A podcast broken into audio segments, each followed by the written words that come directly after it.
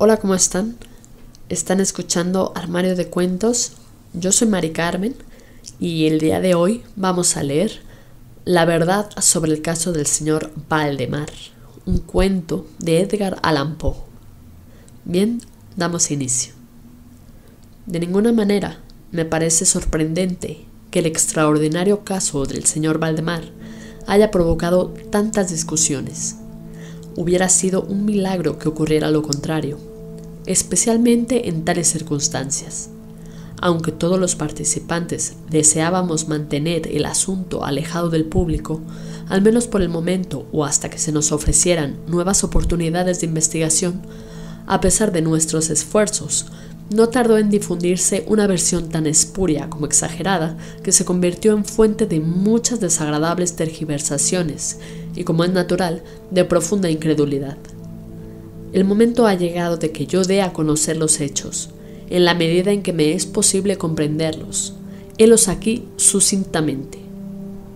Durante los últimos años, el estudio del hipnotismo había atraído repetidamente mi atención Hace unos nueve meses se me ocurrió súbitamente que en la serie de experimentos efectuados hasta ahora existía una omisión tan curiosa como inexplicable. Jamás se había hipnotizado a nadie in articulo mortis. Quedaba por verse si, en primer lugar, un paciente en esas condiciones sería susceptible de influencia magnética. Segundo, en caso de que lo fuera, si su estado aumentaría o disminuiría dicha susceptibilidad. Y tercero, hasta qué punto o por cuánto tiempo el proceso hipnótico sería capaz de detener la intrusión de la muerte. Quedaban por aclarar otros puntos, pero estos eran los que más excitaban mi curiosidad, sobre todo el último, dada la inmensa importancia que podían tener sus consecuencias. Pensando si entre mis relaciones habría algún sujeto que me permitiera verificar estos puntos, me acordé de mi amigo Ernest Paldemar, renombrado compilador de la Biblioteca Forensica y autor, bajo el nom de plume, de Istakar Marx, de las versiones polacas de Wallenstein y Gargantúa. El señor Valdemar, residente desde 1839 en Harlem, Nueva York, es, o era, especialmente notable por su extraordinaria delgadez, tanto que sus extremidades inferiores se parecían mucho a las de John Randolph, y también por la blancura de sus patillas, en violento contraste con sus cabellos negros, lo cual llevaba a suponer con frecuencia que usaba peluca. Tenía un temperamento muy nervioso que le convertía en un buen sujeto para experiencias hipnóticas. Dos o tres veces le había adormecido sin gran trabajo, pero me decepcionó no alcanzar otros resultados que su especial constitución me había hecho prever. Su voluntad no quedaba nunca bajo mi entero dominio, y por lo que respecta a la clarividencia, no se podía confiar en nada de lo que había conseguido con él. Atribuía yo a aquellos fracasos al mal estado de salud de mi amigo. Unos meses antes de trabar relación con él, los médicos le habían declarado tuberculoso. El señor Valdemar acostumbraba a referirse con toda calma a su próximo fin, como algo que no cabe ni evitar ni lamentar. Cuando las ideas a que he aludido se me ocurrieron por primera vez, lo más natural fue que acudiese a Valdemar. Demasiado bien conocía la serena filosofía de mi amigo para temer algún escrúpulo de su parte. Por lo demás, no tenía parientes en América que pudieran intervenir para oponerse. Le hablé francamente del asunto y para mi sorpresa, noté que se interesaba vivamente. Digo para mi sorpresa, pues si bien hasta entonces se había prestado libremente a mis experimentos, jamás demostró el menor interés por lo que yo hacía. Su enfermedad era de las que permiten un cálculo preciso sobre el momento en que sobrevendrá la muerte. Convinimos, pues, en que me mandaría llamar 24 horas antes del momento fijado por sus médicos para su fallecimiento. Hace más de siete meses que recibí la siguiente nota de puño y letra de Valdemar. Estimado P, ya puede usted venir. D y F coinciden en que no pasaré de mañana a medianoche, y me parece que han calculado el tiempo con mucha exactitud. Valdemar. Recibí el billete media hora después de escrito, y quince minutos más tarde estaba en el dormitorio del moribundo. No le había visto en los últimos diez días y me aterró la espantosa alteración que se había producido en tan breve intervalo. Su rostro tenía un color plomizo, no había el menor brillo en los ojos, y tan terrible era su delgadez que la piel se había abierto en los pómulos. Espectoraba continuamente y el pulso era casi imperceptible. Conservaba, no obstante, una notable claridad mental y cierta fuerza. Me habló con toda claridad, tomó algunos calmantes sin ayuda ajena y en el momento de entrar en su habitación le encontré escribiendo unas notas en una libreta. Se mantenía sentado en el lecho con ayuda de varias almohadas y estaba a su lado los doctores D y E. Luego de estrechar la mano de Valdemar, llevé aparte a los médicos y les pedí que me explicaran detalladamente el estado del enfermo. Desde hacía 18 meses, el pulmón izquierdo se hallaba en un estado semióseo o cartilaginoso y, como es natural, no funcionaba en absoluto. En su porción superior, el pulmón derecho aparecía parcialmente osificado, mientras la inferior era tan solo una masa de tubérculos purulentos que se confundían unos con otros. Existían varias dilatadas perforaciones y en un punto se había producido una adherencia permanente a las costillas. Todos estos fenómenos del lóbulo derecho eran de fecha reciente. La osificación se había operado con insólita rapidez, ya que en un mes antes no existían señales de la misma y la adherencia solo había sido comprobable en los últimos tres días. Aparte de la tuberculosis, los médicos sospechaban un aneurisma de la aorta, pero los síntomas de osificación volvían sumamente difícil un diagnóstico. Ambos facultativos opinaban que Valdemar Moriría hacia la medianoche del día siguiente, un domingo. Eran ahora las siete de la tarde del sábado. Al abandonar la cabecera del moribundo para conversar conmigo, los doctores D y F se habían despedido definitivamente de él. No era su intención volver a verle, pero a mi pedido convinieron en examinar al paciente a las diez de la noche del día siguiente. Una vez que se fueron, hablé francamente con Valdemar sobre su próximo fin y me referí en detalle al experimento que le había propuesto. Nuevamente se mostró dispuesto e incluso ansioso por llevarlo a cabo, y me pidió que comenzara de inmediato. Dos enfermeros, un hombre y una mujer, atendían al paciente, pero no me sentía autorizado a llevar a cabo una intervención de tal naturaleza frente a testigos de tan poca responsabilidad en caso de algún accidente repentino. Aplacé, por tanto, el experimento hasta que a las ocho de la noche del día siguiente, cuando la llegada de un estudiante de medicina de mi conocimiento, el señor Theodore L., me libró de toda mi preocupación. Mi intención inicial había sido la de esperar a los médicos, pero me vi obligado a proceder, primeramente por los urgentes pedidos de Valdemar y luego por mi propia convicción de que no había un minuto que perder ya que con toda evidencia el fin se acercaba rápidamente. El señor L tuvo la amabilidad de acceder a mi pedido, así como de tomar nota de todo lo que ocurriera. Lo que voy a relatar ahora procede de sus apuntes, ya sea en forma condensada o verbatim. Faltaban cinco minutos para las ocho cuando, después de tomar la mano de Valdemar, le pedí que manifestara con toda claridad posible, en presencia de él, que estaba dispuesto a ver que yo le hipnotizara en el estado en que se encontraba.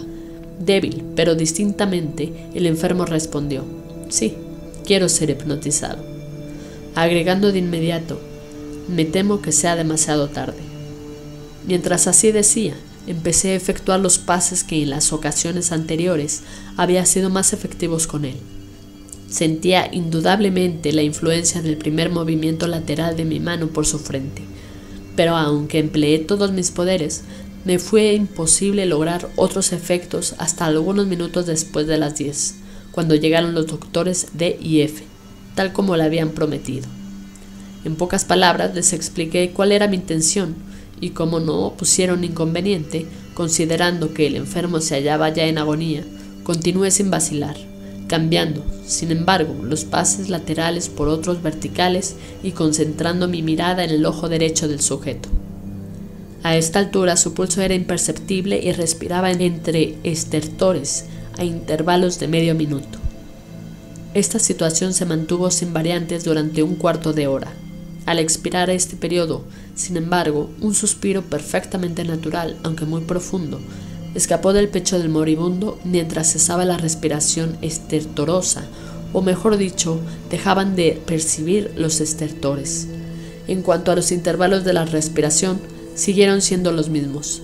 Las extremidades del paciente estaban heladas. A las 11 menos 5 advertí inequívocas señales de influencia hipnótica. La vidriosa mirada de los ojos fue reemplazada por esa expresión de intranquilo examen interior que jamás se ve sino en casos de hipnotismo, y sobre la cual no cabe engañarse. Mediante unos rápidos pases laterales hice palpitar los párpados, como al acercarse el sueño, y con unos pocos más los cerré por completo. No bastaba esto para satisfacerme, sin embargo, sino que continué vigorosamente mis manipulaciones, poniendo en ella toda mi voluntad hasta que hube logrado la completa rigidez de los miembros del durmiente a quien previamente había colocado en la posición que me pareció más cómoda. Las piernas estaban completamente estirados, los brazos reposaban en el lecho, a corta distancia de los flancos.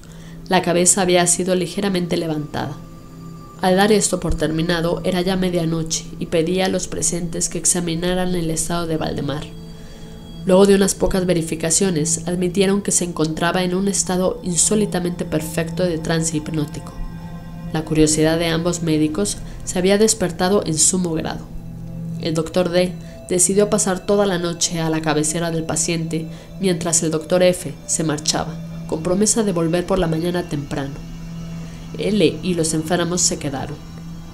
Dejamos a Valdemar en completa tranquilidad hasta las 3 de la madrugada, hora en que me acerqué y vi que seguía en el mismo estado que al marcharse el doctor F.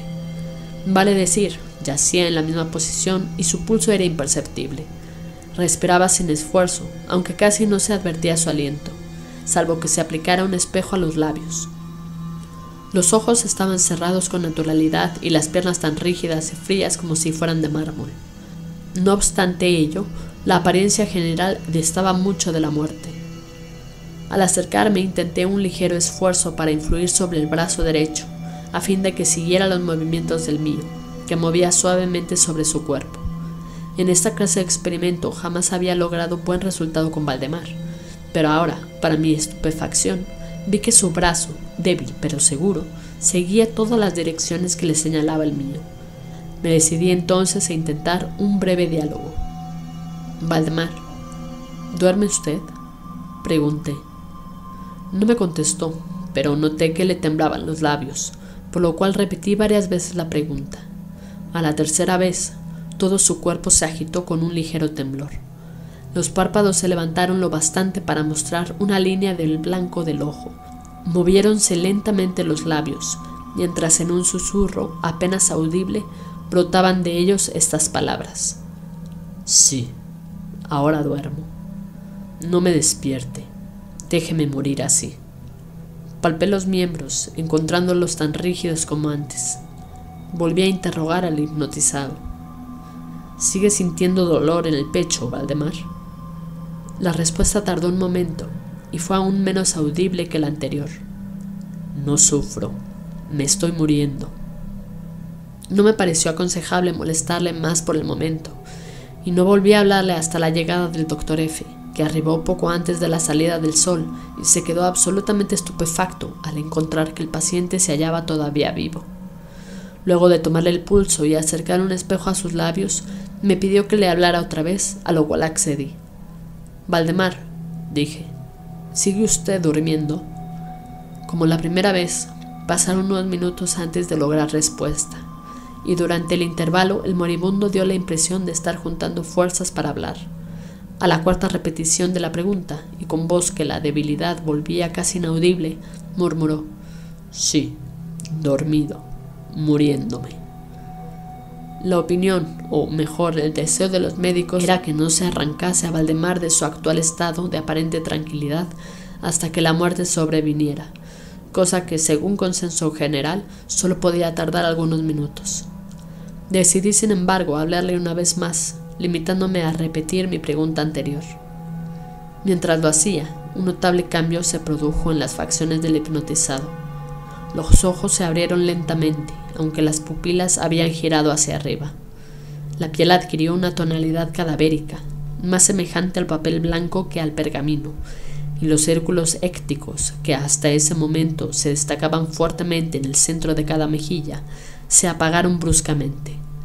Empleó estas palabras porque lo instantáneo de su desaparición trajo a mi memoria la imagen de una bujía que se apaga de un soplo. Al mismo tiempo, el labio superior se replegó, dejando al descubierto los dientes que antes cubría completamente, mientras la mandíbula inferior caía con un sacudimiento que todos oímos, dejando la boca abierta de par en par y revelando una lengua hinchada y ennegrecida. Supongo que todos los presentes estaban acostumbrados a los horrores de un lecho de muerte, pero la apariencia de Valdemar era tan espantosa en aquel instante que se produjo un movimiento general de retroceso. Comprendo que he llegado ahora a un punto de mi relato en el que el lector se sentirá movido a una absoluta incredulidad. Me veo, sin embargo, obligado a continuarlo. El más imperceptible signo de vitalidad había cesado en Valdemar. Seguro de que estaba muerto, lo confiábamos ya a los enfermeros cuando nos fue dado observar un fuerte movimiento vibratorio de la lengua. La vibración se mantuvo aproximadamente durante un minuto. Al cesar, de aquellas abiertas e inmóviles mandíbulas brotó una voz que sería insensato pretender describir. Es verdad que existen dos o tres epítetos que cabría aplicarle parcialmente. Puedo decir, por ejemplo, que su sonido era áspero y quebrado, así como hueco, pero el todo es indescriptible, por la sencilla razón de que jamás un oído humano ha percibido resonancias semejantes. Dos características, sin embargo, según lo pensé en el momento y lo sigo pensando, pueden ser señaladas como propias de aquel sonido y dar alguna idea de su calidad extraterrena. En primer término, la voz parecía llegar a nuestros oídos, por lo menos a los míos, desde la larga distancia, o desde una caverna en la profundidad de la tierra. Segundo, me produjo la misma sensación. Temo que me resultará imposible hacerme entender que las materias gelatinosas y viscosas producen en el sentido del tacto. He hablado al mismo tiempo de sonido y de voz. Quiero decir que el sonido consistía en un silbabeo clarísimo, de una claridad incluso asombrosa y aterradora.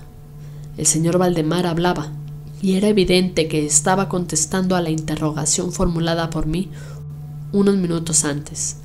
Como se recordará, le había preguntado si seguía durmiendo, y ahora escuché. Sí, no, estuve durmiendo, y ahora, ahora estoy muriendo. Ninguno de los presentes pretendió siquiera negar ni reprimir el inexplicable, estremecedor espanto que aquellas pocas palabras, así pronunciadas, tenían que producir. Él, el estudiante, cayó desvanecido. Los enfermeros escaparon del aposento y fue imposible convencerlos de que volvieran. Por mi parte, no trataré de comunicar mis propias impresiones al lector. Durante una hora, silenciosos, sin pronunciar una palabra, nos esforzamos por reanimar a él. Cuando volvió en sí, pudimos dedicarnos a examinar el estado de Valdemar.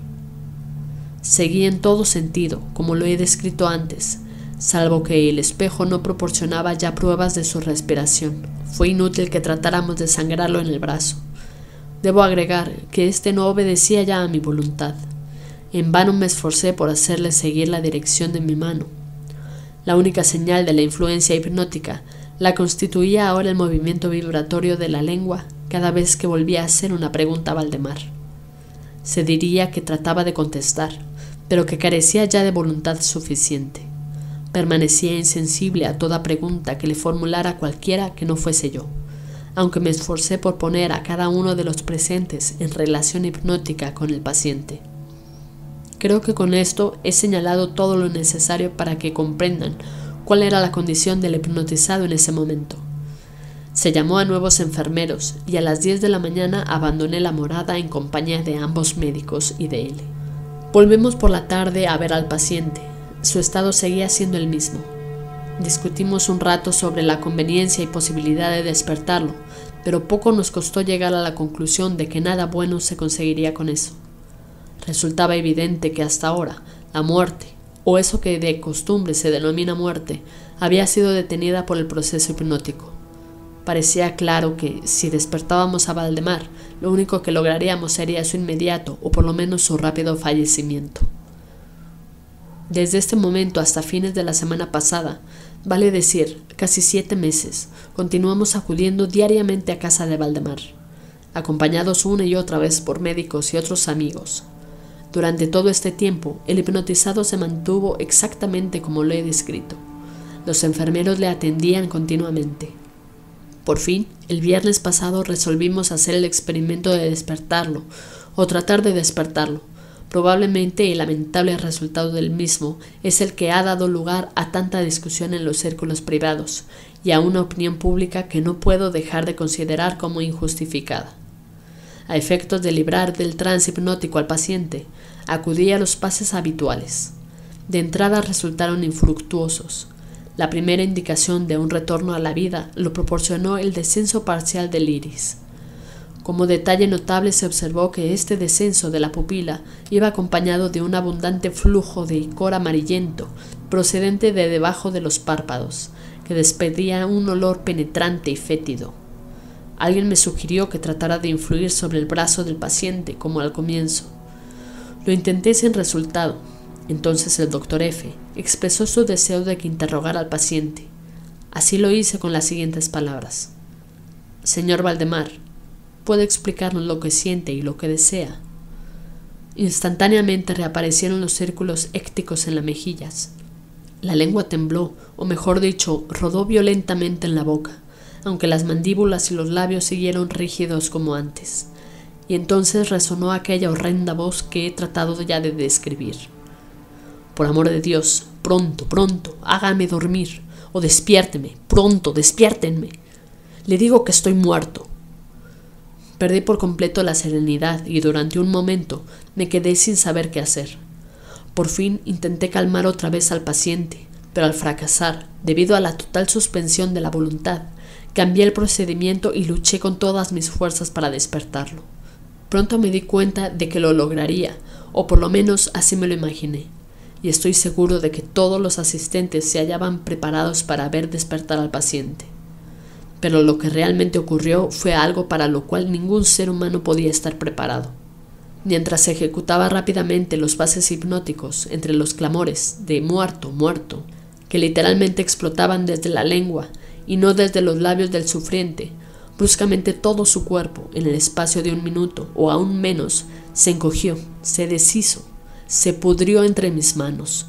Sobre el lecho, ante todos los presentes, no quedó más que una masa casi líquida del repugnante, de abominable putrefacción.